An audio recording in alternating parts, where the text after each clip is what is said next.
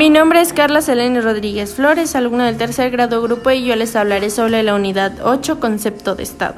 En primera parte hablaremos de la noción e idea del Estado según Bluchi, eh, y los tipos de Estado y por último el concepto social del Estado. En primer término tenemos la teoría del Estado según Bluchi y Bluchi afirma que la noción del Estado se encuentra determinada por la naturaleza y los caracteres de los estados reales.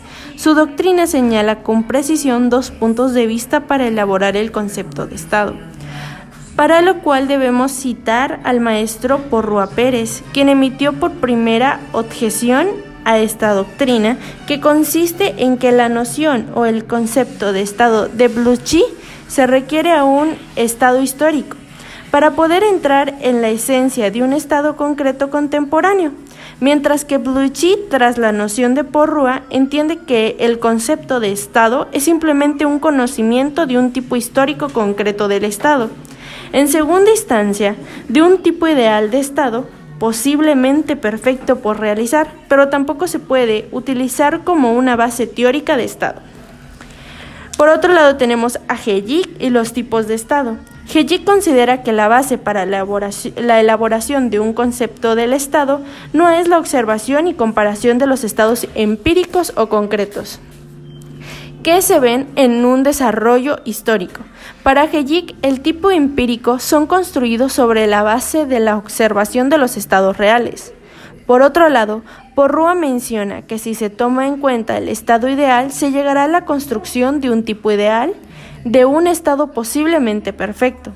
El tipo ideal o empírico no puede servir de base para el concepto del estado. Si se elabora una teoría del, del estado perfecto posible por realizar, será válida únicamente para nosotros, para aplicar este tipo de estado, pero no serviría para explicarnos la esencia del estado.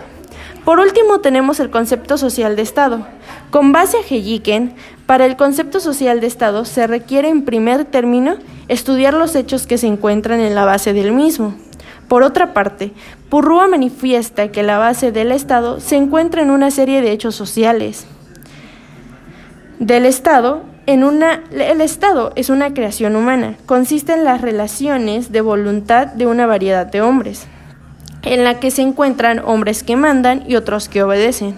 Por lo tanto, él dice que el sustracto de Estado se verá que los hombres se relacionen entre sí para tomar el Estado. Entonces, al hombre puede habitar el Estado, se dice que será el territorio del Estado una parte de una superficie de la tierra. Relaciones las relaciones humanas siempre estarán formando un sustracto de Estado, pero las relaciones se agotan y dan nacimiento a otras y así sucesivamente. En realidad, el Estado representa una unidad inducible, no es una yuxtaposición de las partes que la componen. La doctrina política ha llamado a esto notas de concepto de Estado o elementos. El Estado es una sociedad humana asentada de manera permanente en el territorio que le corresponde, sujeta a un poder soberano que crea, defina y aplica un orden jurídico.